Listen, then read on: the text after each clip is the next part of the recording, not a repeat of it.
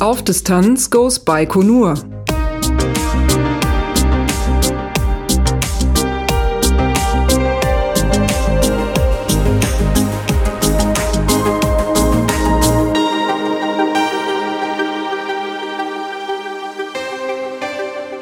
Hallo und willkommen bei Auf Distanz Goes Baikonur. Heute ist der 14. Mai 2019 und in diesem Projekt stehen jetzt einige Dinge bevor. Und darüber möchte ich heute Abend ein bisschen was erzählen. Und damit ich nicht einfach so alleine in ein Mikrofon reinquatsche, habe ich mir Verstärkung geholt. Und ja, Martin Rützler ist bei mir, denn Pablo und Peter, die haben im Moment beide keine Zeit. Und Martin Rützler übernimmt so ein bisschen die Vertretung und das aus gutem Grund. Da erzählen wir nachher was von. Martin, wer bist du? Ach, wer bin ich? Ach, ich bin ein Mensch aus Fleisch und Blut, ähm, interessiere mich fürs Podcasting seit einigen, seit einigen Jahren, tummel mich da in diesem Land und äh, bin auch äh, Fan von auf Distanz und besonders äh, von Auf Distanz Groß Baikonur, ähm, was ich seinerzeit, als es herauskam, mit ganz großer Freude äh, verfolgt habe, das Ganze. Ja, Willst du noch mehr von mir über mich hören? Ja, du bist ja nun durchaus in der Podcasting-Szene nicht unbekannt. Ähm, es hat ja auch gute Gründe, dass du jetzt hier heute mit dabei bist. Ähm, wir haben ja ähm, sozusagen auch ein kleines bisschen gemeinsame Geschichte schon. Ähm, erzähl doch mal eben, was du in der Podcast-Landschaft so machst. Och ja, im Moment aktuell, das ist das Hauptprojekt, glaube ich, was man so am meisten wahrnimmt, und da steckst du ja auch mit drin, äh, ist der Sendegarten. Das ist also so ein Metamagazin über Themen, ja, jetzt haben wir es neuerdings genannt, über unser Podcastland, äh, denn das Podcastland wird etwas unübersichtlich. Äh, es sprießen sehr viele neue Projekte raus. In vor fünf Jahren oder so war das alles noch etwas überschaubarer. Da war es auch schon größer als noch vor den Jahren davor. Man spricht ja inzwischen von der dritten Welle des Podcastings oder so. Ähm, ja, und wir, wir in diesem Sendegarten, da versuchen wir so ein bisschen zusammenzukehren, was so in den jeweils 14 Tagen, die wir zu, also in, also wir machen das im Rhythmus von 14 Tagen und dann immer was so gerade äh, in unserer Sicht äh, und Hörweite passiert ist, tragen wir halt zusammen, haben das Ohr auch an den Veranstaltungen der ja, vielleicht sagt man am besten freien Podcast-Community, wobei das, also das ist nicht immer so ganz sauber ähm, äh, zu trennen. Es gibt da ja diesen, diesen, äh, wie soll ich sagen, diesen kleinen Unterschied zwischen denen, die das als Hobby machen und diejenigen, die das als Nebenerwerb, als Hauptberuf oder wie auch immer machen wollen. Und ja, da versuchen wir halt irgendwie so ein bisschen die Dinge zusammenzukehren. Ja, und äh, angefangen habe ich mal mit einem anderen Projekt, das nennt sich Radio Mono. Das ähm, hat gestartet, weil ich mal ein, eine, ein, eine Veranstaltung selber organisiert habe und muss, wollte gerne die, die Sachen, die da gesprochen worden sind, die Vorträge, wollte ich gerne irgendwo unterbringen. Dann habe ich da mit dem Radio Mono gestartet, habe dann so ein ja, das Ganze auch so ein bisschen mit Wissenschaft angehauchten Episoden gefüllt. Es ist im Moment so ein bisschen in so einem äh, wie nennt man diesen Schlaf? Äh, Dornröschen-Schlaf, genau. Aber vielleicht kommt ja mal wieder was. Also ähm, Podcasting lebt ja, also zumindest meine, mein Podcasting, also mein Hobby-Podcasting lebt davon, dass ich mich für irgendwas begeistere. Und es kann auch schon mal sein, dass die Begeisterung dann mal wieder mal schwächer wird, weil zum Beispiel auch andere Themen, ähm, die jetzt nicht mehr im Podcasting zu tun haben, sondern mehr im Privatbereich liegen, dann da irgendwie äh, wichtiger werden. Und dann, dann muss man sich halt mehr darum kümmern. Und irgendwann ändert sich das auch mal wieder. Also da äh, tue ich mir jetzt auch keinen, keinen großen Zwang an sozusagen. Ach so, äh, mit meinem äh, Kumpel Gerrit habe ich noch einen Vorlese- und Plauder-Podcast sozusagen. Da haben wir ähm, vor, oh, das ist auch schon drei Jahre her oder so, haben wir angefangen, ein Buch vorzulesen, was ein gemeinsamer Freund geschrieben hat. Da ging es um Computerthemen, ein Jugendbuch, wo so über ähm, Probleme, äh, die junge Leute möglicherweise damals gehabt haben, ähm, zum Beispiel, dass halt Fotos, äh, die eigentlich in nur einem privaten Kreis sichtbar sein sollten, dann plötzlich für alle sichtbar waren und so weiter. Ähm, das, das haben wir dann halt vorgelesen. Als das Buch durch war, haben wir uns Artikel der Spektrum der Wissenschaft gesucht, haben die halt vorgelesen. Und jetzt gibt es äh, demnächst, da stand, stehen wir gerade an den, in den Startlöchern, ähm, die Fortsetzung dieses Kinder- und Jugendromans, denn der Freund, äh, der gemeinsame Freund Andreas Steinhoff hat ein zweites Buch geschrieben und greift im Prinzip die Geschichte auf. Ähm, und wir freuen uns schon darauf, dass wir dann die alten vertrauten äh, Figuren, literarischen Figuren wieder treffen und sind mal sehr gespannt, ähm, was da die Geschichte hergibt. Denn wir haben sie diesmal noch nicht vorher gelesen. Das haben wir, das ist diesmal anders. Am ersten Buch hatten wir das vorher durchgelesen und wussten, wo, wo, wo es hingeht. Ähm, diesmal haben wir gesagt, wir lesen immer nur die zehn Seiten, die wir dann pro Episode so ungefähr äh, vorlesen und dann wissen wir selber nicht so ganz genau, wo es hingeht. Das ist ein Experiment. Mal gucken, wie es funktioniert. Klingt spannend. Ist aber auch ein reines Hobbyprojekt. Ja, es ist tatsächlich ja so, äh, dass ich deine, deine Projekte alle höre. Bei Gimolum hänge ich noch deutlich hinterher, aber äh, ich höre sie alle. Da bin ich dann gespannt, weil äh, ich bin ja erst zu der Spektrumzeit dann dazugekommen. Und äh, ja, wenn ihr dann ein, ein Buch vorliest, das hat sicherlich dann noch so ein bisschen anderen Charakter. Bin ich gespannt drauf. Ja, mit mir gemeinsam gewusst.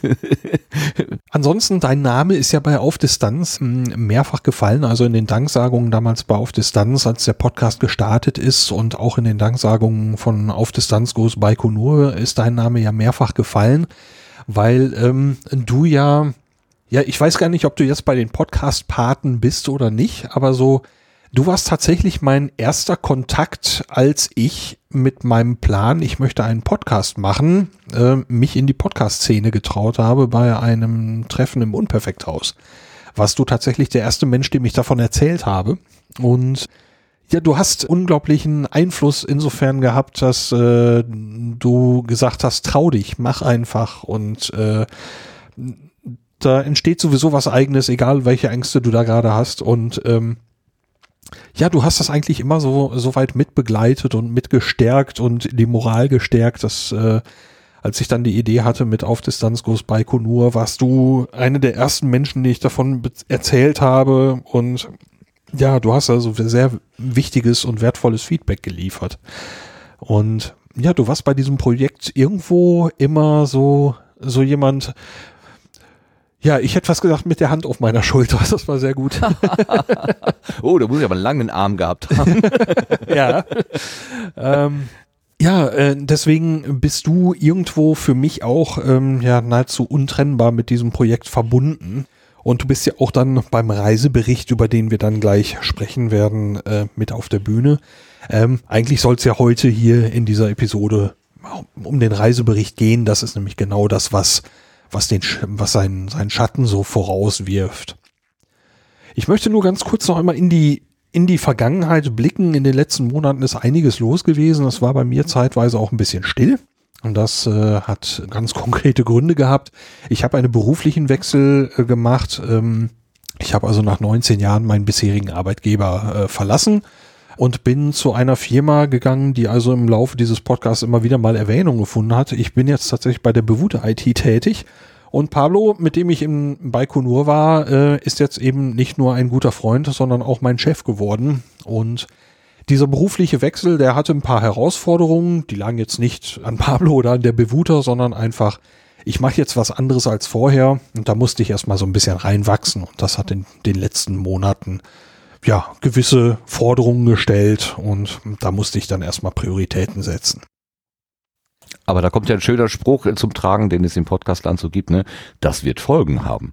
Dass du mit Pablo gepodcastet hast, das hatte halt Folgen. Ja, das ist, das ist eine, eine, eine, tatsächlich eine Konsequenz ähm, aus der Tatsache, dass ich irgendwann im Februar zu Bewuter gefahren bin und gesagt habe, ich möchte nach Baikonur fliegen ähm, hat, ist, ist, hat tatsächlich irgendwie dazu geführt, dass ich dort jetzt arbeite seit nunmehr drei Monaten. Und das Ganze kann ich tatsächlich zurückführen auf äh, November 2014, als ich noch keinen Podcast hatte, aber eben über die Landung der Raumsonde Philae auf den Kometen Churyumov-Gerasimenko berichtet habe. Wäre dieser Abend nicht gewesen, hätte ich wahrscheinlich keinen Podcast. Hätte ich keinen Podcast gehabt, wäre ich nicht nach Baikonur geflogen und wäre ich nicht nach Baikonur geflogen, würde, würde ich jetzt nicht bei Pablo arbeiten. Wenn ich so auf diese Kette der letzten Jahre zurückblicke, äh, das ist schon äh, ziemlich, ziemlich abgefahren, äh, wie das so gelaufen ist. Ja, ich sehe da vor allen Dingen äh, bei dir ähm, steigenden Mut. Und, äh, und, und zu sagen, okay, ähm, ach, das probiere ich jetzt auch mal und ah ja, da rufe ich auch mal an oder da gehe ich mal hin oder ähm, äh, also so, so sich so freischwimmen irgendwie. Allein schon zu Bewuter zu fahren und zu sagen, guten Tag, ich suche einen Sponsor, das ist mein Projekt, hätten Sie nicht Interesse? Also da muss ich immer noch denken, wow, was für ein Schneid. Äh, super, dass, dass du das damals gemacht hast. Also das, das ist ja auch Belohnung dann deines eigenen Einsatzes, dass du eben so viel Mut gezeigt hast. Ja, wobei äh, man hat mir die Türen ja auch gut weiter aufgemacht. Also ähm, zwischen der Bewuter und der Podcast-Szene gab es ja schon Verbindungen, ähm, zum Beispiel in Bezug auf methodisch inkorrekt, die wir gleich auch noch, äh, wo wir gleich auch noch was zu sagen und mit dem Reinhard, mit dem Reinhard Remford. Ähm, und Pablo war ja selber auch schon mal im Podcast zu Gast gewesen. Ähm, also äh, es wurde mir wirklich nicht schwer gemacht, äh, dort mal aufzutreten, obwohl ich schon mit ordentlich Muffensausen dahin gefahren bin, das gebe ich wohl zu. Aber ähm, ja, vielleicht hat das auch jetzt den, den, den Mut möglich gemacht. Wobei, dieses Projekt war mir tatsächlich wichtig genug, ähm, dass ich wahrscheinlich auch noch andere Dinge probiert hätte, hätte das nicht geklappt. Ich man kann es im Nachhinein nicht sagen. Das ist. Ist so ein, so ein Startplatz einer Rakete, ist das auch einer der Orte, so ein, so, ähm, ich habe mal überlegt, was, was gibt es so für Orte des Kommen und Gehens, die auch so eine gewisse Faszination haben und da fiel mir im Wesentlichen ein Häfen oder Bahnhöfe. So, und wir haben ja auch im Wesentlichen, mehr haben wir ja eigentlich nicht, ne? Wenn wir an Schiffe denken, die kommen im Hafen an und Flugzeuge auch, Flughafen und, und Züge, die kommen im Bahnhof an und dann gibt's eben auch den Weltraumbahnhof. Ist ja eigentlich lustig, weil Weltraum ist ja den, den Flugzeugen eigentlich viel näher. Warum sagt man nicht äh, Weltraumhafen, also dann Weltraumbahnhof? Aber das ist auf jeden Fall, solche Orte, jedenfalls für mich, haben immer irgendwie so eine gewisse Faszination. Ähm, einerseits ist es äh, die Möglichkeit aufzubrechen, Dinge, neue Dinge zu sehen und andererseits, wenn man aber von der Reise zurückkommt, ist es auch ein Stück Heimat und, und da fängt es dann an, wieder bekannt zu werden oder so. Und, und so ein Weltraumbahnhof ist ja irgendwie das Ganze nur noch mal gesteigert. Hast du auch so eine Faszination so an diesen Orten? Also ich habe ein Fable für Flughäfen, das ich mir selber nicht wirklich erklären kann ich bin ja so aus ökologischen Gründen eher skeptisch, was Fliegen angeht, auch wenn ich jetzt letztes Jahr dann eben halt geflogen war. Ja, das ist so. Aber ähm, aus irgendwelchen Gründen halte ich mich sehr gerne an Flughäfen auf, selbst wenn ich halt selber nicht fliege. Ich bin ja nur eine Handvoll Mal in meinem Leben überhaupt geflogen, aber ja, ein Flughafen ähm, irgendwie mit der Architektur, mit einer gewissen Atmosphäre, mit dieser Infrastruktur, das äh, nimmt mich irgendwie mit im positiven Sinne. Da kann ich eigentlich stundenlang irgendwo rumsitzen und das alles irgendwie auf mich einwirken lassen. In größeren Häfen oder so war ich nicht oft genug, dass ich sagen könnte, den Eindruck habe ich da auch. Aber bei Flughäfen definitiv. Ja, und äh, Baikonur, ja, das assoziiere ich natürlich ein bisschen anders jetzt. Äh, das war natürlich etwas, das für sich als Erlebnis ähm, mit nichts vergleichbar ist, was ich vorher hatte. Ist ja auch ein Bahnhof, ne? Flughafen. ja, ja äh, wobei das ist äh, diese diese Atmosphäre, die ich zum Beispiel beim Flughafen empfinde, empfinde ich bei Baikonur eben nicht. Ähm, ja, das, ja, das, ja. das ist was was ganz Eigenes gewesen. Der Passagier Alexander Gers wird gebeten, zum Flugsteig 13 zu kommen. Ja, okay, das gibt es dann nicht. Ne? Wir müssen aber ich habe mal so Gepäck, überlegt, Gepäckkontrolle machen oder so. ja, genau. Ich habe mal so überlegt, ähm, äh, das Weltraumbahnhof, da fällt mir natürlich sofort Cape Canaveral ein oder Kourou, französisch-Guyana und Baikonur. Ich weiß, es muss irgendwo in Indien und in China auch noch so Rampen geben, aber eigentlich habe ich nur diese drei im Sinn. Wie ist das bei dir? Äh, ja, ich gebe zu, dass ich jetzt so bei den äh, bei den östlichen Schrägstrich fernöstlichen Anlagen nicht jetzt äh, ein ein ein solches Wissen hätte, dass ich sie jetzt aufzählen könnte. Ne, das ist, ähm, gebe ich zu, da habe ich tatsächlich so, bin ich sehr westlich geprägt. Und Baikonur ähm, kriegt man eben durch die, durch die Zusammenarbeit mit dem Westen sehr stark mit, ähm, weil da eben diese internationale Zusammenarbeit da ist. Deswegen strahlt das wohl in meine westlich geprägte Wahrnehmung mit rein. Da gibt's Lücken, die ich auch noch schließen möchte. Es gibt zum Beispiel auf meiner To-Do-Liste für Auf Distanz noch eine, einen Episodentitel, der der Himmelspaläste heißt ähm, was Aha. der übersetzte das Himmelspalast, der übersetzte Name der, der chinesischen Raumstationen ist. Ähm, Ach. da möchte ich unbedingt noch was machen, um diese Lücken zu schließen, weil was die da machen, ist eben auch richtig echte tolle Raumfahrt. Und äh, das interessiert mich natürlich. Ja, mit wunderschönen Namen wie Jadehase zum Beispiel, wenn Ja. sie so Mondländer da loslaufen lassen. Das finde ich total schön. Ja, und äh, über die Tiangong-Raumstation, über das Programm möchte ich auf jeden Fall noch was machen. Und äh, wie gesagt, auf To-Do, ähm, und da gibt's ein, ein angefangenes Skript, ähm, gibt's eben eine, soll es eine Auf-Distanz-Episode namens Himmelspaläste geben. Also Tiangong heißt dann Himmelspalast? Ja. Ist das das entsprechende? Ah, okay. Genau. Ach schön, Himmelspalast. Ja, das, Ah, mein gut, Skylab oder so ist natürlich auch ein schönes Wort oder so, aber oder ISS, naja, das ist jetzt nicht so klangvoll. Aber internationale Raumstation, ja doch. Wobei das mit dem international, wenn die Chinesen nicht dabei sind. Ah, okay, egal. Hm, Nein, worauf ich ja hinaus wollte, International heißt ja nicht zwingend, dass alle dabei sein müssen, sondern nur halt mehrere. Okay, ja gut. Heißt ja nicht äh, komplett. Ja. Aber worauf ich ja so gedanklich äh, raus wollte, war, es gibt so drei, also in meinem Kopf, ne, so drei große, klangvolle Namen. Und einen dieser großen klangvollen Namen hast du tatsächlich besucht, betreten, warst da, weißt, wie das da riecht, wie die Sonne scheint und äh, wie das Essen schmeckt. Und das ist total faszinierend. Also, nach wie vor. Also, Ja. als du das damals erzählt hast, ich will da hinfahren, habe ich gedacht, wow, was für ein irrer Trip. Ich würde mich das nicht trauen, weil ich einfach viel zu schissig bin, äh, da so weit und in, ins Unbekannte. Aber du hast gesagt, mache ich und ähm, hast uns ja auch wunderschön darüber berichtet auch. Ja, wobei mit Peter und Pablo, ne, da war ich nicht alleine. Aber ähm, ja, dieses, dieses Projekt ist auch rückblickend, ich will nicht sagen, es wirkt unwirklich, aber ähm, ich bin halt jetzt so in der Vorbereitung für den Reisebericht, hab, ähm, äh, gehe jetzt auch an die richtig inhaltlich an die Arbeit. Und äh, wenn ich also einiges an Bildmaterial mir ansehe und das hast du mit deinen eigenen Augen gesehen, das sind Fotos, die du selbst gemacht hast, das ist äh, wirklich, wirklich sehr schräg. Ich habe bei einem Online-Anbieter, also abends so zum, zum Entspannen, äh, kommt gelegentlich hier mal ein Puzzle auf den Tisch. Und es gibt einen Anbieter, da kann man ein Foto hochladen und dann druckt er dir ein Puzzle da draus.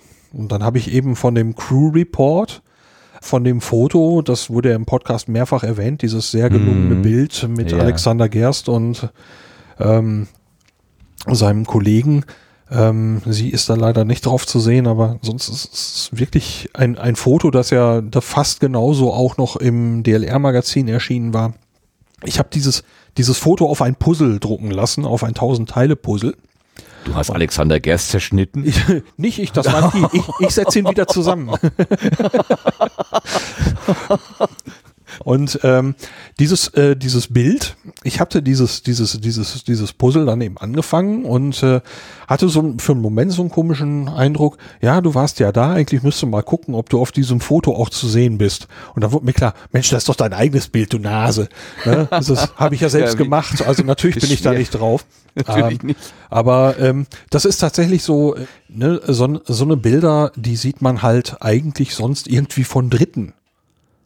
Ja. Und ähm, jetzt so mit ein bisschen Distanz ähm, war schon tatsächlich so ein Moment da, wo ich gedacht habe, ja, Bild und man hat es in der Presse gesehen und in den Nachrichten gesehen und nicht nur selber gesehen, dass tatsächlich diese, diese Perspektive von außen schon wieder auftauchte und sagt, ja, du warst da, musst dir mal gucken. Und dann, dann war dieser Moment, ja, Moment, ist doch dein eigenes Bild.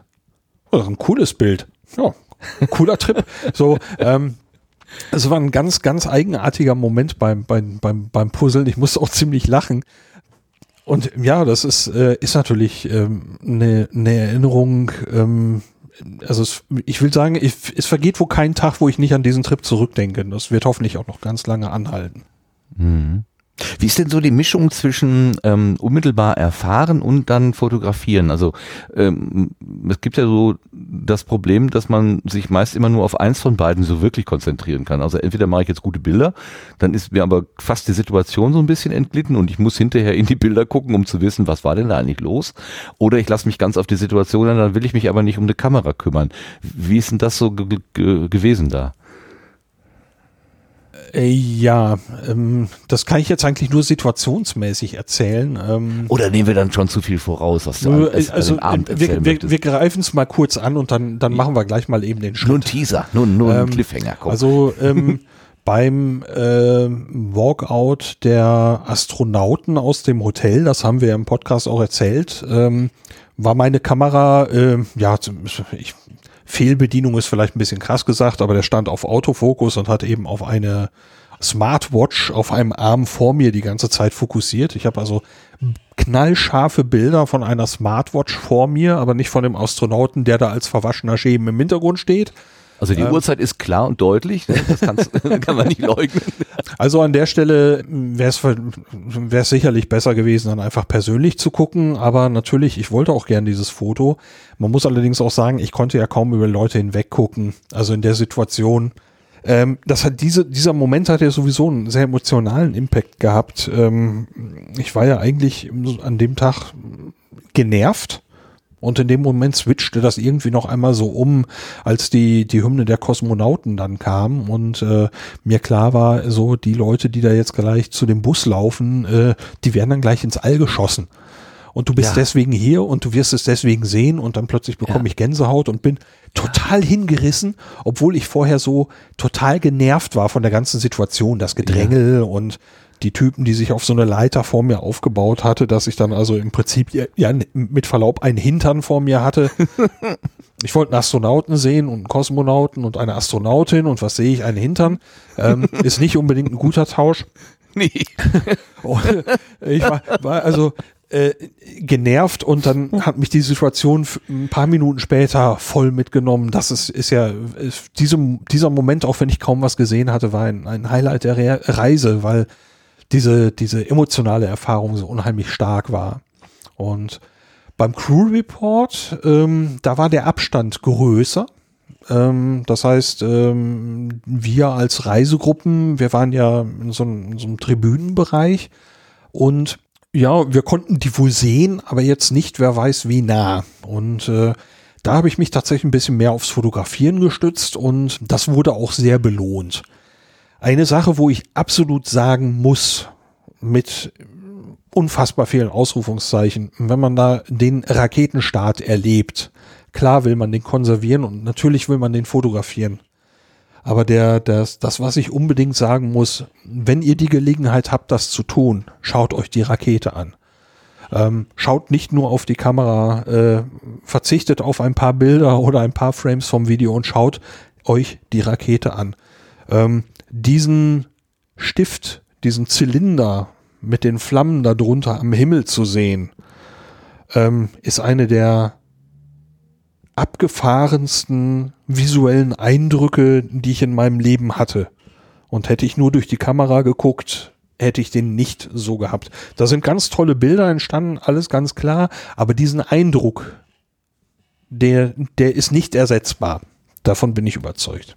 Ja, einer von euch hat auch gesagt, dieses Licht sei noch wesentlich heller gewesen, als auf allen Bildern oder Fernsehübertragungen oder so überhaupt zu erahnen gewesen sei. Ja, das, die, die, die Antriebe sind ja sicherlich auch unterschiedlich. Vielleicht ist die eine Rakete auch heller als die andere. Das kann ja durchaus sein. Aber speziell jetzt das, weiß, habe ich noch im Ohr, dass einer von euch gesagt hat, äh, das war noch viel heller als erwartet.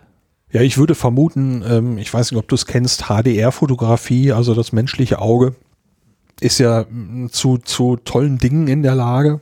Und wenn du also versuchst, gewisse Eindrücke irgendwo ähm, vom, vom, ja, wie soll ich sagen, von dem Dynamikumfang eines Bildes irgendwo auf einem Foto nachzubilden, gibt es ja eben diese HDR-Fotografie. Ich bin jetzt sehr oberflächlich, was die Beschreibung angeht, aber ähm, so ähm, eine Kamera, mit der du einfach so ein Bild machst, die ist eben nicht so leistungsfähig wie das wie das Auge, was was das Auge in dem Moment durchverarbeiten kann.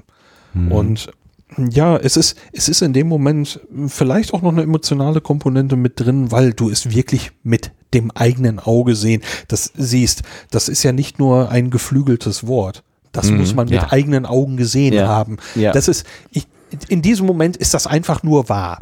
Das Ja. muss man mit eigenen Augen gesehen haben. Ja, ja. Das ja, es kommen ja auch noch ganz viele andere Sinneseindrücke dann noch dazu. Ja, die, also natürlich der, der Lärm ist es war ja nun ne, Lärm, aber auch sowas wie äh, Steppe riechen oder so. Ich stelle mir das einfach vor, schon schon auch ähm, äh, da das ist ja quasi für uns am Ende der Welt. Ich meine, das ist ja lange nicht am Ende der Welt, aber ich habe das Gefühl, da ist ja nix. Das ist ja Pampa.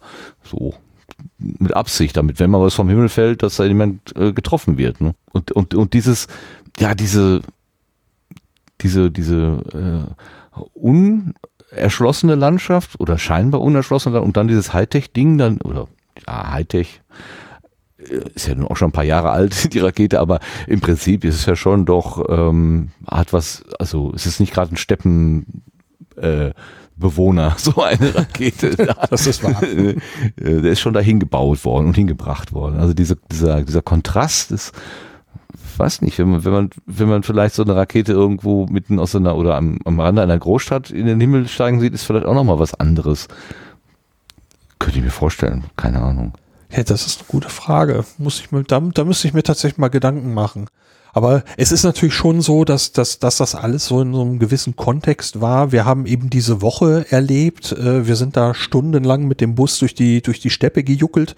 Dieses äh, Kosmodrom, das ist ja nun auch riesig von den unterschiedlichen Plätzen, die wir da besucht haben, von A nach B. Das hat schon teilweise ziemlich lang gedauert, weil das Gelände einfach riesig ist und die Straßen sind teilweise, ähm, um es auch positiv auszudrücken, nicht besonders gut. Ähm, insbesondere für einen Standard-Reisebus. Und ja, das ist, ähm, ähm, ja, das, diese, diese Eindrücke, die kommen natürlich alles zusammen. Und ich blicke heute jetzt mit jetzt schon bald einem Jahr Abstand auf diese Reise zurück. Und das ist natürlich ein, ein, ein so ein kompaktes Ding von zehn Tagen, ähm, wo ich die einzelnen Tage Eindruck vom, vom, von Ankunft Astana bis ich bin in Baikonur und so, das gehört alles irgendwie zusammen. Ja, das ist, äh, ja, obwohl ja. Astana und Baikonur zwei völlig unterschiedliche Welten sind, aber das war ein, ein Trip, ein Paket von Eindrücken und ähm, ich habe das große Glück gehabt, dass ich das erleben durfte mit, mit eben der, der Unterstützung der Bewuter und Unterstützung durch die Crowdfunderinnen und Crowdfunder. Ja, wir haben ja auch Glück gehabt. Also, ähm, dass du uns das alles so oder ihr uns das so akustisch äh, mit, mitgegeben habt. Also ich bin ja immer noch, äh, ich bin immer noch voller Bewunderung, dass du es geschafft hast, quasi jeden Abend eine Folge nicht nur aufzunehmen, sondern sie auch noch nachzubearbeiten, hochzuladen, so dass äh, wir ja als Hörende relativ nah dran waren. Also zwischen dem, was ihr gesagt habt und dass ich es gehört habe, da lagen ja sechs Stunden maximal oder so. Ich musste nur wieder wach werden am nächsten Morgen. Äh, dann hatte ich ja schon wieder äh, Hörfutter und ich, ich, ähm, ich, wir waren ja so ein bisschen wie live dabei und das, das, also das war seinerzeit für mich also es war auch eine, eine tolle äh, Woche oder tolle zehn Tage, dann immer wieder zu hören, gibt's was Neues, gibt's was Neues. ähm, das, das hatte so ein bisschen, so ein bisschen Suchtcharakter, aber auf die positive, auf noch eine sehr positive Art und Weise. Und da war tatsächlich äh, der Start, das war da der Höhepunkt, aber äh, vorher hat es ja auch dahin sich entwickelt. Also es, es war ja nicht nur hinfahren, Rakete sehen und wieder wegfahren, sondern da war ja eine Hin, auch euer, euer Staunen und euer ähm, erfahren, wie ist denn das hier in, in einem anderen Kulturkreis? Wie, wie ticken denn die Leute? Wie ist denn der Straßenverkehr? Ach, hier ist ja äh, irgendwo in der Pampa ist ja hier 4G-Netzwerk. Äh, wie kann das denn überhaupt? Ne? Und so, ähm, und habe ich die richtige SIM-Karte und ach, was weiß ich, was ihr da alles ähm, an, äh, an, an kleinen, kleinen Eindrücken gesammelt habt. Das habt ihr uns ja alles akustisch dann auch abends sozusagen in der Zusammenfassung mitgegeben. Und ich merke, in dem Moment, wo du jetzt ganz anfängst, so ein bisschen zu erzählen, bin ich wieder, bin ich wieder in diesem Modus Modus drin. Ich hänge dir schon wieder an den Lippen und, und freue mich, äh, das so zu hören und auch wieder zu schwelgen da in diesen, in dieser, in dieser zuhörenden Perspektive. Ja, es war, war ja so ein bisschen so ein Loch da am Ende der Reise, ähm, als dann eben ich, ich war ja wieder in Köln angekommen und es war ja klar, dass mich der Zug nicht mehr nach Hause bringen würde an dem Abend. Einfach weil ich von Köln halt noch eine ganze Weile fahre und äh, es war eben so am Abend, dass ich keine Verbindung kriegen würde, die mich nach Hause bringt. Also bin ich noch eine Nacht in Köln geblieben.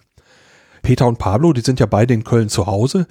die haben sich dann eben verabschiedet. Wir haben uns dann im Prinzip getrennt. Ne? Ich äh, bin dann in dieses Hotelzimmer rein und war alleine. Das erste Hm. Mal äh, seit Tagen haben wir abends keinen Podcast aufgenommen. Ja, und äh, war, eben auch nichts los. Wir haben ja sonst eigentlich bis zum Schlafengehen aufeinander gehockt. Mhm, mhm. Und ähm, ja, dieses Hotelzimmer war plötzlich sehr klein und sehr einsam. Mhm. Und in meiner Not habe ich ja dann in dem Moment eine Podcast-Episode aufgenommen, die äh, ja hier im Feed bei Auf Distanz bei Kunur ja immer noch zu hören ist, aber wie ein Fremdkörper wirkt. Weil ähm, das ist, äh, ja, haben, ich habe im Prinzip pu aus purem Selbstzweck dieses Ding aufgenommen und das Ding transportiert keine Atmosphäre mehr. Ähm, weil die anderen ja, auch doch, nicht eben, dabei eben sind. Genau diese, genau diese Atmosphäre. Meinst du? Ja, natürlich.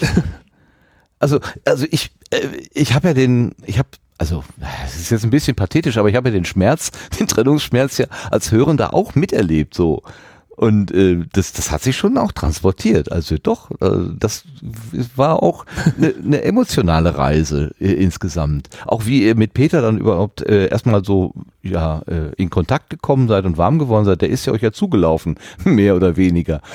Der war ja gar nicht geplant, ne? oder? Habe ich das falsch verstanden? Nee, glaub nicht. Also ähm, es war eben so, ich wusste ja, dass Peter mitkommt. Ähm, wir kannten uns ja, sagen wir, flüchtig vorher.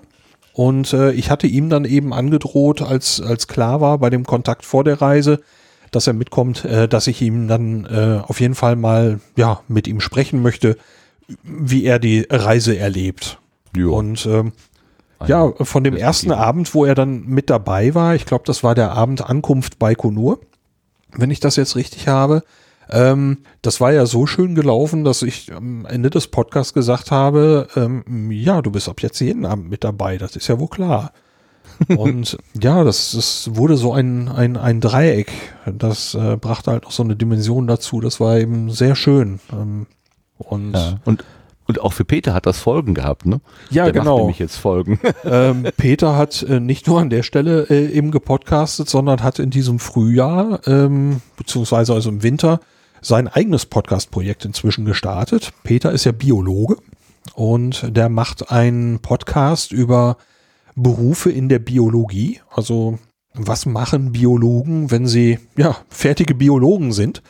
Und sein Podcast heißt Botenstoff. Und zu finden ist der unter botenstoff.eu. Da äh, ist eine Einleitungsfolge erschienen, die viel mehr ist als nur eine Einleitungsfolge. Die ist auch, äh, hat auch schon ordentlich Länge und ist wirklich interessant zu hören. Und zwei weitere Episoden und die dritte ist meines Wissens in der Vorbereitung. Ja, Botenstoff, der Biologie-Berufe-Podcast von Peter Kohl.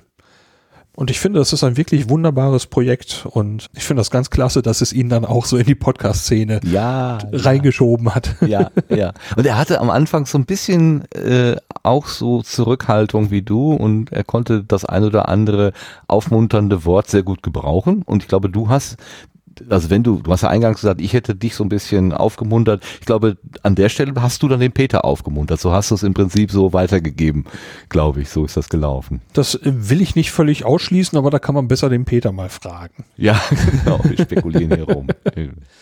Ja, aber wo könnte man Peter fragen? Beim Reisebericht. Boah, super. Genau. Was für eine Gelegenheit. Ja, genau. Wann ist denn das? Das ist am 15. Juni äh, 2019 und das Ganze findet statt in Köln-Ehrenfeld.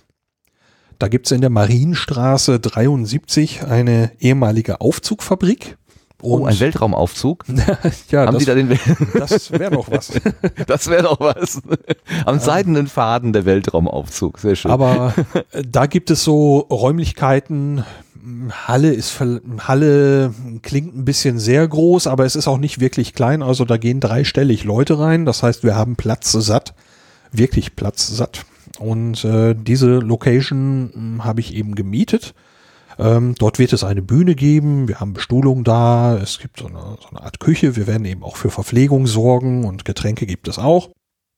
Ähm, das machen wir so selbstkostenpreismäßig, weil äh, ich möchte ja Danke sagen und nicht irgendwie Geld verdienen bei der ganzen Geschichte. Ja, und da wollen wir dann auf die Reise zurückblicken. Und ähm, im Gegensatz zu dem Podcast wird es da dann eben ähm, eine Projektionsfläche geben, ähm, wo wir dann eben auch wirklich nochmal visuelle Eindrücke haben, Bilder und einige Videoclips, ähm, die wir haben. Peter hat, glaube ich, was aufgenommen, Pablo und ich. Ähm, und daraus stellen wir was zusammen. Da bin ich schon mittendrin. Und das wäre an der Stelle ganz locker und gemütlich äh, über diese Reise äh, quatschen. Und mh, hm, damit das Ganze jetzt nicht einfach nur eine Podcast-Wiederholung wird mit Bildern, haben wir ja Versperrung dabei. Und da bist zum Beispiel du dabei. Jo. Und die beiden Freunde von Methodisch Inkorrekt, Reinhard Remford und Nicolas Wörl, werden also mit durch den ganzen Abend durch, äh, durch, Oh, mit durchführen. Zwei Doktoren der Naturwissenschaft. Ja. Nee, drei mit Peter. Ist er nie auch Doktor? Ich weiß gar Ich nicht. wüsste nicht, dass Peter einen Doktor hat. Nee, ist ein Dippel. Also, äh, nee, äh, ach, was ist man denn heutzutage? Ach, ist ja auch ganz egal. Aber jedenfalls die beiden, die bringen hier äh, den, den Doktorgrad mit. Mhm. Genau, wir sind also zu sechst auf der Bühne. Das ist äh, schon schon ordentlich was. Das ist dann für den Marcel, für den Marcel Theobald, der die Technik macht, so ein bisschen eine Herausforderung, aber das äh, wird funktionieren. Da finde ich ganz großartig, dass jemand äh, da sagt, das möchte ich gerne bei dieser Veranstaltung machen. Also Marcel, vielen Dank jetzt schon. Ähm, das ist klasse. Und der Marc Litz vom Podcast-Film The Creative Network, der ist ja auch als ja, Unterstützer im Hintergrund eigentlich äh, tätig gewesen. Der hat mich in Sachen Kameras und so weiter beraten, äh, hat den Unterstützerfilm für die Crowdfunding-Kampagne äh, Kampagne produziert. Das kann man alles gar nicht so, so in Worte fassen, was die Leute alles beigesteuert haben. Und Marc wird eben dort sein und eben mit einer Kamera auch noch Eindrücke vom Reisebericht sammeln und ähm, möchte da noch so eine kleine Zusammenfassung produzieren. Das ist so die personelle Geschichte. Und wie gesagt, wir werden von der Baikonur-Reise berichten. Das auf eine hoffentlich sehr lockere Art und Weise. Und da wollen wir 18 Uhr anfangen. Und dann wollen wir so ungefähr drei Stunden machen. Das ist irgendwie jetzt nicht abgezählt. Ähm, es kommt, wie es kommt. Es passt, wie es passt. Wir machen zwischendurch eine Pause. Aber wir wollen nicht hetzen, sondern das soll genauso lange dauern, wie es braucht, damit es schön wird. Das Besondere dieser Veranstaltung, wie ich finde, ist, dass du die ja eigentlich schon ge im Hinterkopf hattest, geplant ist jetzt vielleicht übertrieben, aber du bist schon äh, in das ganze Crowdfunding hineingestartet mit dem Gedanken, diese Veranstaltung, dieses Abschlussevent, dieses persönlich, also die Möglichkeit nochmal ganz persönlich ähm, auch äh, mit den Protagonisten zu sprechen oder Bilder zu gucken oder so. Äh, das war ja von vornherein schon in der Planung mit drin bei dem Crowdfunding. Und du wendest dich ja damit im Prinzip auch an die Unterstützer, die damals schon gesagt haben, ja, ich würde gerne auch dahin kommen. Aber ähm, äh, man kann auch hinkommen, wenn man damals noch nicht gesagt hat, ich komme hin, sondern es ist offen auch für spontane Besucher. Man kann mich immer noch unterstützen und sagen, ähm, ja, mh, ich möchte gern dazu noch was beitragen. Und dafür kann man natürlich weiterhin beim Reisebericht dabei sein. Man äh, crowdfundet also auch ohne Crowdfunding-Plattform einfach jetzt noch ein bisschen weiter. So, ähm, jetzt äh, habe ich natürlich lange überlegt, es wäre natürlich schön, wenn viele Leute kommen. Ähm, es gab dann auch die Überlegung, macht man es jetzt an dem Abend irgendwie ein bisschen mm, preiswerter, dass man also ja sozusagen Leute anlockt. Und ähm, ja, mein erster Gedanke, und der hat sich auch bis zum letzten Moment, bis zur Entscheidung eigentlich durchgezogen, ist, dass es äh, für die Menschen, die das eigentliche Projekt unterstützt haben, mit einem bestimmten Betrag oder mehr unfair wäre, ähm, zu sagen, jetzt macht man die Tür auf und äh, lässt alle billiger rein, um es ganz salopp zu sagen. Und äh, Man muss so deswegen, lang genug warten, ja genau. Ja, Dann das kommt man ist, für ähm, umsonst rein. das ähm, ist äh, irgendwie, irgendwie fühlte sich das für mich einfach grundverkehrt an und deswegen ist tatsächlich der Beitrag, wenn man dabei sein möchte, ähm, ab 30 Euro ähm, genauso geblieben wie damals bei der Crowdfunding-Kampagne. Jetzt muss man eben sagen, dieser Reisebericht, ja, der war ja, äh, du sagst, der war schon im Kopf, als ähm, ich das Crowdfunding gestartet habe, aber der war ja eben auch ein, ein, ein furchtbar wichtiger Bestandteil dieser Crowdfunding-Kampagne, weil er ist wirklich an dieses Dankeschön an die Unterstützerinnen und Unterstützer. das wertvollste Dankeschön dieser Kampagne. Es gab äh, ab 10 Euro gab es eben Postkarte und Aufkleber, so ein, so ein kleines, so ein Dankeschön-Umschlag, den ich dann verschickt habe. Und ab 30 Euro gibt es eben diesen, diesen Reisebericht in der Kampagne. Und das war natürlich so, so ein bisschen die Sache, dass man sagt, ähm, dass man die Leute ein bisschen noch mit auf die Reise nehmen möchte. Es gab eben die Sache, ich möchte die Reise von unterwegs dokumentieren, aber wenn das Projekt gelungen ist und so, dann möchte man doch am Schluss vielleicht auch noch mal zusammen einen Abschluss haben und äh, noch mal dieses, dieses Projekt auch feiern. Ich möchte an dem Abend dieses Projekt auch feiern, weil es für mich Ja. einfach ein unglaublicher Erfolg ist. Ja. Ähm, Und so ist es dann auch so, dass wenn wir äh, irgendwann, das klingt jetzt wie so eine, wie so eine Vereinsversammlung, den offiziellen Teil durchhaben. ähm, ne, also der Reisebericht ist ja irgendwann zu Ende an dem Abend. So, jetzt hat die, äh, der Veranstaltungsort jetzt nicht unbedingt eine Lizenz, dass die also in dem, äh, in dem Gebiet, wo die dann bis in die Puppen irgendwo Lärm machen dürfen. Da müssen wir dann ab einer bestimmten Uhrzeit ein bisschen aufpassen und ab einer bestimmten Uhrzeit müssen wir auch raus. Aber wenn wir irgendwann fertig sind, dann haben wir auf jeden Fall noch ein bisschen Zeit, dass wir alle von der Bühne runterkommen und äh, uns einfach mit dazustellen. Wir werden dann sicherlich auch Hunger und Durst haben und äh, möchten dann gerne mit, mit, mit euch allen auch quatschen. Und ähm, wir sind in Köln-Ehrenfeld und wenn man Köln-Ehrenfeld kennt, da ist eine Menge los, da gibt's auch jede Menge Gastronomie. Wenn wir dann eben aus der Aufzugfabrik da raus müssen, dann finden wir einen Weg, wo wir uns danach auch noch gemütlich weiter hinsetzen können. Also ich werde auf keinen Fall irgendwo den Stecker ziehen und sagen, so, jetzt alle mal raus, sondern ich möchte euch, euch kennenlernen und Danke sagen und ja, was das angeht, freue ich mich auf diesen Abend wahnsinnig, weil ähm, die Menschen haben dieses Projekt möglich gemacht. Das ist Ja. ähm, das äh, Und sie haben auch, und es ist eben auch eine schöne Gelegenheit, vielleicht mal das eine oder andere direkte Feedback auch noch einzuholen, äh, was vielleicht den, dem, also wenn man sonst normalerweise Feedback gibt, muss man ja gewisse Barrieren überwinden, irgendwas eintippen irgendwo oder irgendwas in so einen Rechner sprechen oder so, aber in, an so einem Abend einfach so von Angesicht zu Angesicht kann man vielleicht auch nochmal ganz anders und einfacher, niederschwelliger kommunizieren. Gerne alles. Also ich möchte einfach mit euch Spaß haben an dem Abend und wir können über das Projekt reden, wir können über die Reise reden. Ja, es, wird auch da mit Sicherheit ein paar Geschichten geben, die es nicht in den Podcast geschafft haben, weil äh, es gab da ja durchaus ein paar, ein paar Dinge, wo wir gesagt haben, ja, das erzählen wir im Podcast nicht. Das äh, ist sicherlich eine Sache, wo man in so einem geschlossenen Rahmen dann vielleicht schon mal eher drüber spricht. Also Hm. ja, das alles zusammen mit den Bildern und äh, mit allem drum und dran hoffe ich einfach, dass das gut klappt und dass wir genug Leute kriegen, dass, dass der Raum nicht zu groß wird und dann werden wir mal schauen. Ich bin ja neugierig, ob auch andere Hörerinnen und Hörer dabei sind, die so ähnlich wie ich in diesen Sog ge- geraten sind. Also die diese zehn Tage wirklich jeden Morgen äh, oder wann, wann immer man Gelegenheit hat, da an seinen Podcatcher zu gucken, zu gucken, ist wieder was Neues da und äh, sich freuen, wenn was da oder gefreut haben, als was da was Neues da war und sich vielleicht auch ein bisschen gewundert haben, wenn das dann mal eine Stunde später gekommen ist oder so. Was ist da los? Hat da was nicht funktioniert? äh, ist da das Netzwerk zusammengebrochen oder äh, muss er vielleicht doch auch mal schlafen? Ich weiß ja gar nicht, wie du das gemacht hast. ich hatte das Gefühl, du schläfst eigentlich gar nicht. Zehn Tage ohne Schlaf. Aber Ja, also es waren auf jeden Fall äh, zumindest die Zeit in Baikonur Zeit von massivem Schlafmangel.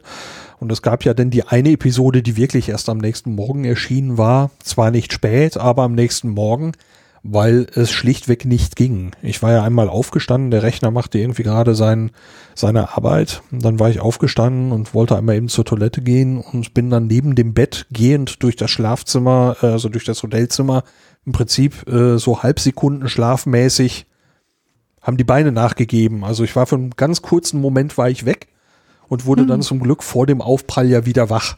Und äh, in dem Moment habe ich gesagt, okay, das war die letzte Warnung. Äh, ich mache jetzt nicht mehr weiter. Ich muss jetzt schlafen Ja. gehen. ja. Also das war die, die eine Episode, die es also nicht in Baikonur am direkt nach dem Gespräch geschafft hat, wo ich zwischendurch auch einfach mal schlafen ging. Ja, also ich, das, da, war ja auch einfach nur äh, logisch. Also äh, diese, du hast uns da so ein bisschen verwöhnt ein paar Tage lang und deswegen ähm, war die Erwartung äh, dahin gestiegen. Aber es ist völlig klar, dass das nicht geht.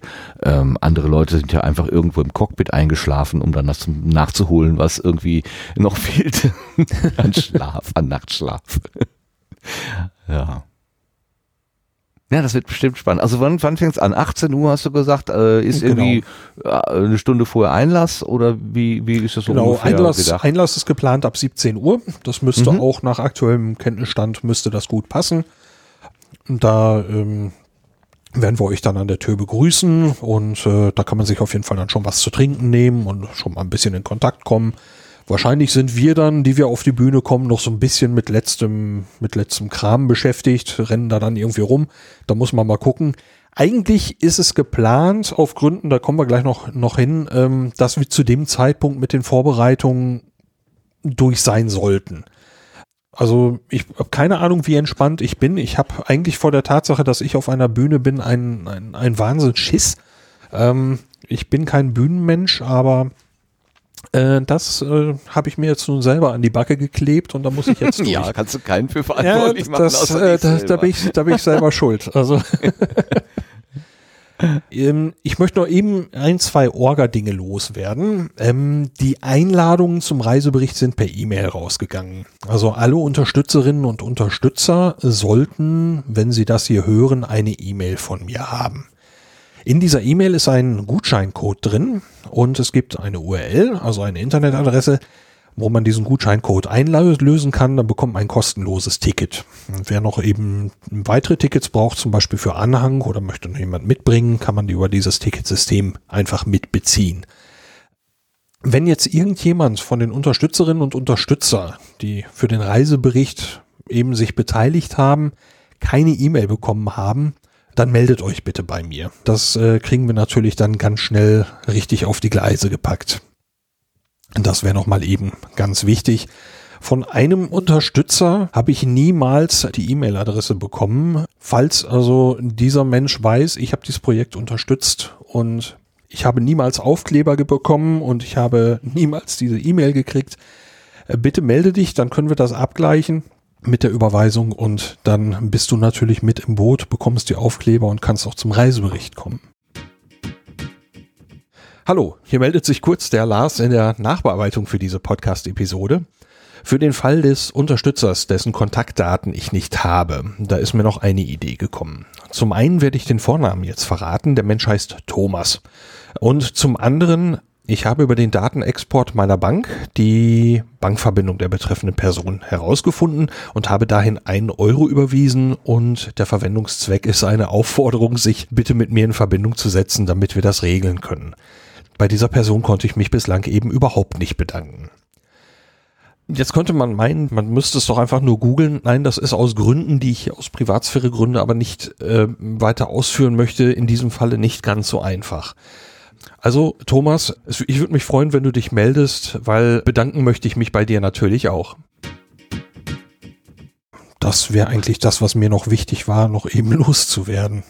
Was, wir haben ja gerade gesagt, wer jetzt spontan noch sagt, oh, das klingt aber interessant, wer jetzt vielleicht äh, das erste Mal in, in, äh, mit, dem, mit dem Projekt auf Distanz Groß Baikonur in Kontakt kommt, kann ja sein, ähm, und sagt, oh, da würde ich aber gerne hingehen, ähm, der hat ja jetzt keine URL zugeschickt bekommen. Wo könnte denn diese Person da vielleicht Informationen kriegen? Ähm, ich habe dafür eine, eine Adresse eingerichtet, die heißt reisebericht.aufdistanz.de. Und äh, wenn man diese Adresse aufruft, dann wird man automatisch umgeleitet auf eine Infoseite. Da ist alles drauf. Die Seite wird auch aktualisiert alle paar Tage, wenn wieder was Neues ist. Ähm, pflege ich das da ein. Und da gibt's auch die Adresse des Ticketshops, also ein Link zum Ticketshop und alles weitere, was, was wissenswert ist, wo, wann. Und auch, ja, die Auflistung des Rahmenprogramms. Denn es gibt wahrscheinlich eins was mich echt äh, flasht, dass das geklappt hat. Das war so eine Zeit lang ein bisschen vage und du weißt schon, worum es geht, ne?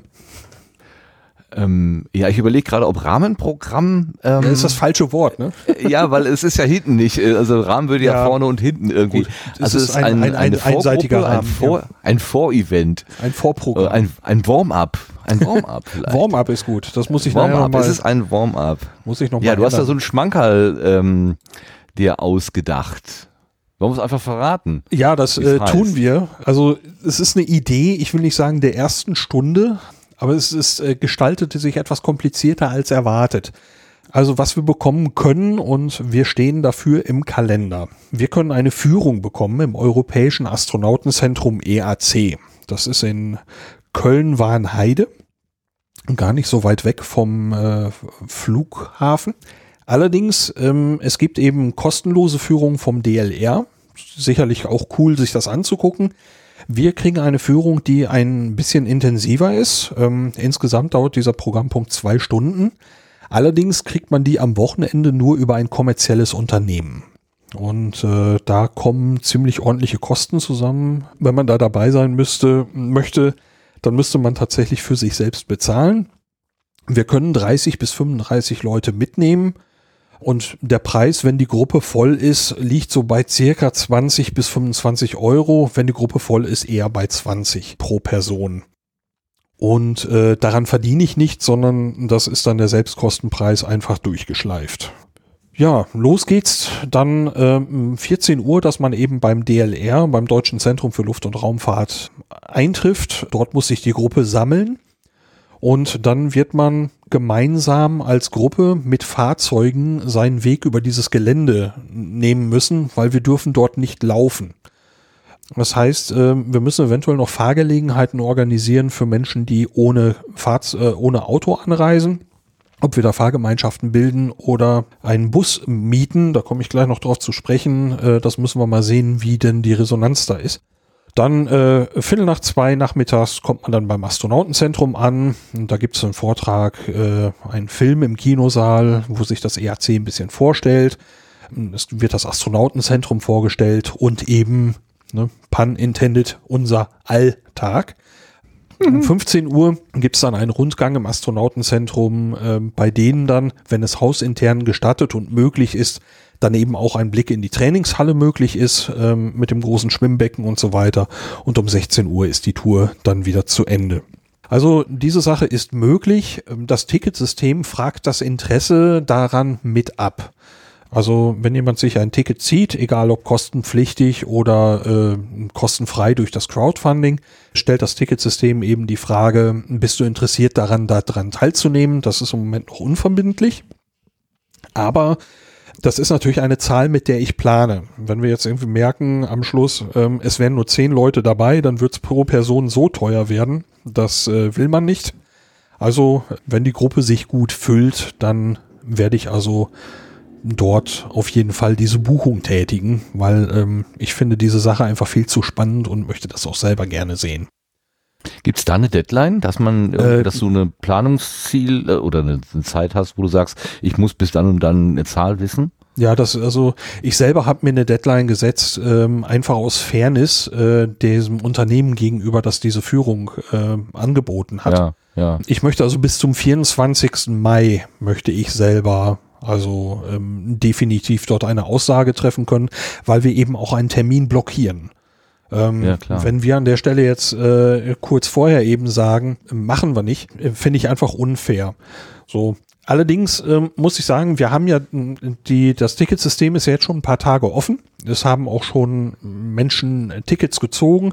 Die Resonanz ist im Moment sehr deutlich dafür, dahin zu fahren. Ähm, das heißt, wenn Was wir kein Wunder ist. Ich würde so, so, so gerne mitkommen. Mir ist leider ein privater Termin dazwischen gegrätscht, äh, den, der mir in, im Moment wichtiger ist ähm, und den möchte ich gerne wahrnehmen. Deswegen bin ich an dem Nachmittag noch nicht da. Ich komme dann erst am Abend zum, äh, so, zur äh, Veranstaltung an. Aber ich wäre schon sehr gerne dabei. Klar, das ist doch ein Zückerchen. Um die Sache jetzt so ein bisschen zu vereinfachen, habe ich mir noch was überlegt. Also, wenn ich das jetzt richtig im Kopf habe, ist es von der Location, wo wir den Reisebericht machen, bis zum DLR äh, pro Weg ungefähr 25 Kilometer. Das heißt, hin und zurück sind es ungefähr 50 Kilometer und das ist äh, einmal Gefahre quer durch Köln. Ich selber fahre nicht gerne in Großstädten Auto. Ich meine, wenn ich es tun muss, dann tue ich es halt, aber wenn man da jetzt irgendwie schon stundenlang angefahren ist, vielleicht ist man dann auch irgendwann mal satt davon. Deswegen ist die Idee, dass man zum Beispiel, also die genaue Zeit müsste man dann noch eruieren, um 13 Uhr sich beim Reisebericht an, also an unserer Aufzugfabrik schon einfinden kann und dass ich ein Bus-Shuttle organisiere und das uns dann eben rüberfährt, so komplett, wie man es denn eben möchte. Einige können ja eben auch Auto fahren rüberfährt zum DLR, dass wir mit dem Bus eben auch über das Gelände fahren. Wie gesagt, wir dürfen ja nicht drüber laufen. Und dann danach fährt man mit dem Bus wieder zurück und ist direkt vor Ort und muss auch nicht nochmal irgendwie Parkplatz suchen oder irgendwas, weil das hat man dann eben alles schon erledigt.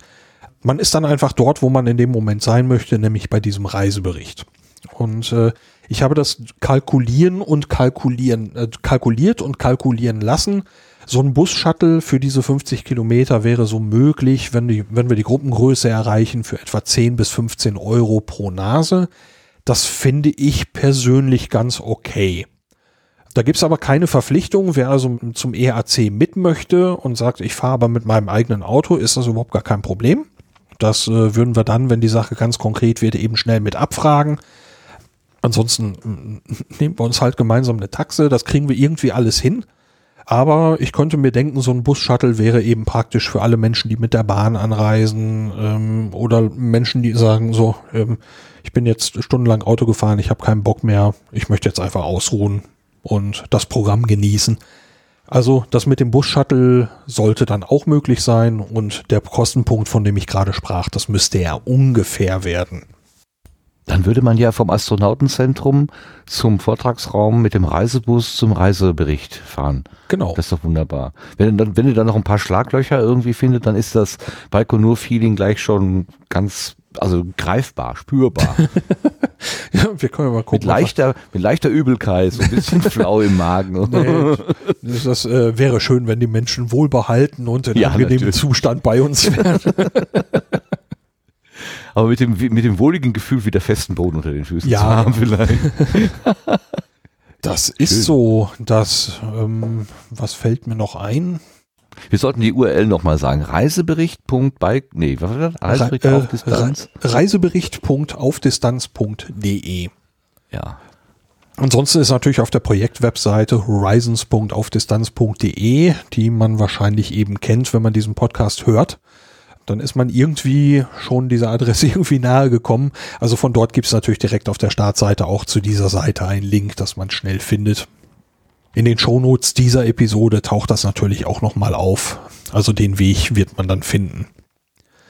Zur Verpflegung möchte ich noch eben sagen, Getränke, wie gesagt, ist im Moment vorgesehen, dass wir es zum Selbstkostenpreis machen. Ähm, zu essen gibt's natürlich auch was und da ist natürlich auch veganes Essen mit eingeplant. Nur, dass ich es einmal eben auch erwähnt habe. Da wird man also fündig werden, denke ich. Du hast an alles gedacht, wie mir scheint. Ich hoffe es. Der Peter hatte noch einen sehr guten Punkt, den ich auch noch eben anschließen möchte. Wenn man denn Koffeinfreien jetzt, Kaffee? bitte? Koffeinfreien Kaffee? Äh, das wäre auch noch eine Idee. Ja, ich dachte Also- zur besonderen Ernährung. Jetzt äh, ne, ich wollte es auf die Spitze treiben, Entschuldigung. Wir werden- das ist natürlich völlig undenkbar. Wir werden sehen. Also ich, auf jeden Fall wird es löslichen Kaffee geben, weil den gab es ja auch in Kasachstan. Ja. Ähm, nein, also äh, ich glaube, ähm, da bleibe ich also gerne bei dem Gewohnten. Aber den löslichen Kaffee, den ich geschenkt bekommen habe als Andenken, ähm, der auf Distanz Goes Baikonur Kaffee, der wird auf jeden Fall mit auf der Bühne einen Platz finden. So viel ist schon mal sicher. Aber ähm, nur zum Angucken oder müssen wir den dann Nein, nein, nein, das, der, der bleibt bis an mein Lebensende unangetastet. Das ist ja Okay. wohl ganz klar. Ja, mit, Ja, mit frische Siegel. okay. Ähm, aber der Peter, der hatte noch einen sehr guten Hinweis. Am Sonntag nach dem Reisebericht, also am 16. Juni, gibt es beim DLR Raumfahrtmanagement in Bonn einen Tag der offenen Tür.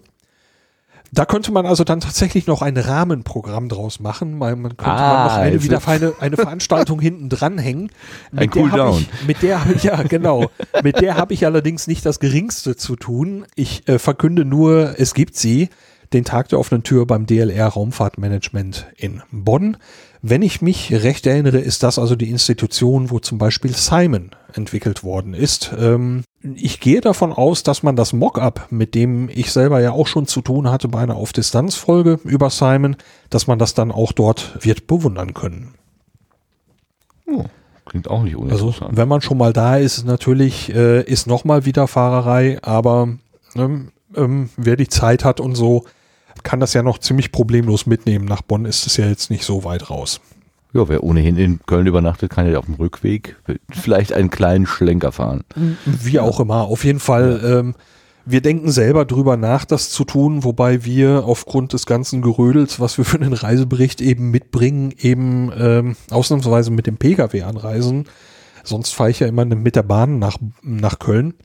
Das ist tatsächlich für mich dann der Punkt, ob ich tatsächlich jetzt nach dem Abbauen, wir bauen am Sonntag ab in unserer Reiseberichthalle. Wir haben also den Sonntag auch noch gebucht, damit wir in Ruhe abbauen können. Ob ich danach dann wirklich noch große Lust habe, nach Bonn zu fahren und von da aus stundenlang nach Hause. Ähm, Im Moment habe ich da gewisse Zweifel dran, aber wir werden sehen. Ja, ich kann mir gut vorstellen, dass deine Kräfte dann irgendwann auch mal erschöpft sein sollten und dann vielleicht äh, dann auch mal ein bisschen Ruhe ganz gut tut. Wir schauen. Das kann man ja spontan entscheiden. Ja, oder du bist so äh, äh, euphorisiert und mit Adrenalin geflutet, dass du die nächste Woche noch locker dranhängst ohne Schlaf. Kann ja auch sein. Ja, weiß. wer weiß. Also an dem Samstagabend, wenn so der Reisebericht dann zu Ende ist, ist dieses Projekt ja irgendwie auch zu Ende. Das wird sicherlich ein sehr eigenartiges Gefühl sein. So das Projekt, das mich dann ja so rund anderthalb Jahre lang begleitet hat, ja, da mehr oder weniger einen Deckel drauf zu machen. Ja. Ja, aber es ist so wie eine, wie eine, äh, wie, wie, wie eine Expedition, ne? Die ist ja dann irgendwann auch äh, wieder, du bist aufgebrochen oder ihr seid aufgebrochen, habt das erlebt, seid zurückgekehrt und damit ist sozusagen dann das Finale eingeläutet. Dann ist wieder Platz für Neues. Ja, mal schauen. Schön. Und die Erinnerungen auf jeden Fall, also deine direkten oder eure direkten Erinnerungen, meine quasi Sekundärerinnerungen, die gerade von dem vorhin, wie du erzählt hast, ich merkte, dass wie es wieder so richtig aufflammte. Ich bin sehr gespannt auf den Abend, was wir uns da gegenseitig auch erzählen werden. Ich meine, ich bin ja dann auch in der Rolle des äh, auf der Bühne sitzenden. Ähm, ich kann dir eigentlich auch nur Fragen stellen oder vielleicht auch ein bisschen von meiner subjektiven Seite erzählen oder meine Begeisterung äh, Ausdruck verleihen, aber ähm, ich glaube, ich werde euch einfach an den Lippen hängen und an den Bildern kleben und gucken, was passiert. Ja, das äh, also äh, geht mir ja gar nicht so viel anders, weil ich werde ja auch nicht alleine sprechen. Das heißt, äh, wer immer spricht, dort werde ich an den Lippen hängen und auch ich schaue mir eben die Bilder tatsächlich, wie ich ja heute schon mal sagte, mit so ein bisschen bald einem Jahr Abstand schaue ich auf die Bilder und sage, wow, ich werde das genauso genießen, auch wenn ich, wie gesagt, einen Heidenschiss habe, aber dieser Abend wird bestimmt toll. Und ähm, da mit euch allen einfach dann zusammen zu sein, ähm, es, es, es gab ja die Unterstützung auf so vielen Ebenen, eben auch durch, durch, durch, durch das Feedback, was während der Reise kam. Mein Dauerpodcast auf Distanz, der ist ja so relativ sachlich geprägt und auf Distanz Goes Baikonur war ja, äh, Erlebnisse, wo wir, wo wir erzählt haben, was wir, was wir erlebt haben an einem bestimmten Tag. Das ist, da erzählt, haben wir einfach nur drauf losgequatscht. Mhm. Die, mhm. und das, das, das war so schön auch. Das war einfach so, das war dieses spontane, dieses unmittelbare, dieses, die, die, die, dieses, dieses ungefilterte, dieses Ergriffensein. Ähm, das war einfach toll, das zu begleiten. Ja, es, es hat eben ähm, offenbar die Hörerinnen und Hörer anders abgeholt, als es so ein sachlicher Podcast tut. Also ich habe in, in dieser Woche vom, von der Baikonur-Reise und bis heute trifft immer noch Feedback ein. Ähm, natürlich in deutlich kleinerer Frequenz, aber ich habe in dieser Woche der Reise sehr viel mehr Feedback bekommen, als ich in der, der gesamten Zeit von Auf Distanz bekommen habe. Hm. Warum das so ist, ist mir völlig klar. Das ist auch alles ganz in Ordnung. Aber das ist, war, war unheimlich toll und die Menschen zu treffen, die da so mitgefiebert haben, da freue ich mich sehr drauf. Und äh, ich hoffe, dass es dann allen genauso gut gefällt, wie ich, wie ich es mir wünsche. Weil ich möchte an dem Abend ja einfach, einfach auch Danke sagen. Ja, nachvollziehbar und ich glaube, das, ach, Wir werden das schon schön machen, ich bin ich ziemlich sicher. Also die Hörenden oder die, die, die Fans von Auf Distanz Groß Baikonur und, und wir, die da irgendwie so ein bisschen exponierter sitzen, das wird schon gut, bin ich ziemlich sicher. Das hoffe ich. Und äh, allerdings, es gibt, gibt ja, also du bist da, ähm, ich äh, schätze dich und deine Podcasts sehr methodisch inkorrekt. Also Reinhard und Nikolas sind da. Die werden jetzt nicht irgendwie eine methodisch inkorrekt Show dort veranstalten, sondern äh, werden einfach mit uns diesen Abend feiern. Wobei, ähm, die denken sich wohl einen Programmpunkt aus. Ich kenne das nur vage und ich werde an dem Abend eben selber überrascht werden und bin da also sehr gespannt, was das, äh, was das wird. Okay. Was denn? Oh, ich, ich überlege, hat es mit Stickstoff zu tun? Nein, nein, nein. naja, ich sage ja, es wird keine Mincorrect-Show. Ähm, nee. Also es ist nicht so wie die Mincorrect Live-Show oder so, sondern es wird thematisch passen. So habe ich das wahrgenommen und ich bin selber sehr gespannt drauf. Ach, den wird schon was einfallen. Den fällt ja immer so viel Schönes ein. Und äh, ich finde es auch großartig. Also die beiden, die sind ja nun wirklich viel auf Achse und viel auf Achse gewesen für ihre Live-Show. Das heißt, die, die, waren zeitlich enorm eingespannt. Die produzieren alle zwei Wochen einen stundenlangen, wirklich tollen Podcast. Ist einer meiner absoluten Favoriten in meinem Podcatcher. Und die beiden, dass die sich die Zeit nehmen und sagen, wir sind mit dabei und äh, feiern diesen Abend mit, finde ich einfach, einfach unheimlich gut. Genau wie bei euch allen anderen natürlich auch. Aber beim Inkorrekt habe ich so diese, diese, diese Live-Show-Stress im Hinterkopf. Und dass ja. die dann sagen, ja, in dieser Lücke, die wir jetzt zwischen den Live-Shows haben, ähm, ähm, setzen wir uns wieder auf eine Bühne. Setzen wir uns wieder mit auf die Bühne und ja. machen das jetzt einfach mit. Ähm, das finde ich einfach sensationell. Und äh, dass das alles so klappt und wir überhaupt einen Termin gefunden haben, wo wir alle können, weil das, das, das mhm. war so eine der großen Ängste. Es gab wirklich einen Termin, an dem wir alle können. Das ist der 15. Juni und an dem Tag waren auch noch die Räume frei. und also, der Techniker. Ja, ja ich habe gesagt, ich brauche keinen Lottoschein mehr kaufen. Ich habe im Lotto gewonnen. ist vorbei. das wirklich, Glück ist aufgebraucht. Äh, also äh, wie das alles ineinander griff, äh, ist phänomenal. Also ja, es sollte so sein. Ich meine, wir sind ja alle nüchterne Wissenschaftler und äh, der Gottesglaube ist jetzt nicht so verbreitet, aber manchmal hat man schon das Gefühl, da ist irgendwas, was vielleicht doch ein bisschen an den Rädchen dreht, sodass es oh. manchmal ganz gut passt. Ich sag einfach Glück gehabt. genau. Ja. Schön. Ja. Das wird schön. Da Und in vier Wochen ist es schon soweit. Ja, tatsächlich. Fast vier Wochen. Ähm, heute ist der 14. Ich hoffe, dass ich das äh, morgen, also am 15. Juni, äh, am 15. Mai diese Folge veröffentlichen kann. Und dann sind es tatsächlich, ist es ein Monat. Da gibt's noch ein bisschen was zu tun vorher. Ja, und, und wir können schon mal in Vorfreude gehen. Du gehst in die Arbeit und wir haben Vorfreude. Ja, ich hoffe, dass ich bei der Arbeit dann auch noch einiges an Vorfreude haben werde, aber da bin ich eigentlich optimistisch, weil ähm, es, es, es gibt eben Ideen und äh, etliche dieser Ideen haben sich äh, funktionieren. Äh, es gab in den letzten Tagen tolle E-Mails, wo, wo also diese Ideen sich bewahrheitet haben und ja, wenn das jetzt alles so ineinander greift an dem Abend, dann könnte ich glücklicher nicht sein. Was für ein schönes Schlusswort. ja. Jetzt haben wir doch deutlich länger gesprochen, als ich vermutet hätte ursprünglich. Ja. Aber ähm, ja, es ist einfach so. Der Podcast ja. ist so lang, wie er sein muss. Genau. es hat, es war einfach so viel zu sagen dazu. Genau. Dann vielen, vielen Dank, Martin, dass du heute Abend dann so kurzfristig die Zeit hattest. Es war mir eine Ehre. Es war mir eine Ehre, hier mit dir für dieses schöne, wunderschöne äh, Projekt nochmal ein bisschen die Werbetrommel zu rühren. Ähm, das ist etwas, was mir wirklich großen Spaß gemacht hat und ich bin sicher, auch in vier Wochen nochmal großen Spaß machen wird. Ich danke dir. Und euch allen da draußen danke ich fürs Reinhören. Ich hoffe, wir sehen uns beim Reisebericht. Wenn es irgendwelche Fragen gibt, meldet euch bei mir per E-Mail zum Beispiel info at aufdistanz.de.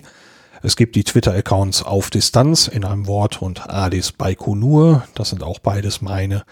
Wenn irgendwas ist, nehmt Kontakt mit mir auf. Wenn ihr die E-Mail nicht bekommen habt, nehmt Kontakt mit mir auf, dann kriegen wir das gefixt. Und ansonsten ich hoffe, möglichst viele von euch können am 15. Juni dabei sein. Und ja, danke fürs Reinhören und bis bald. Danke, Martin. Bis bald, gerne geschehen. Tschüss zusammen.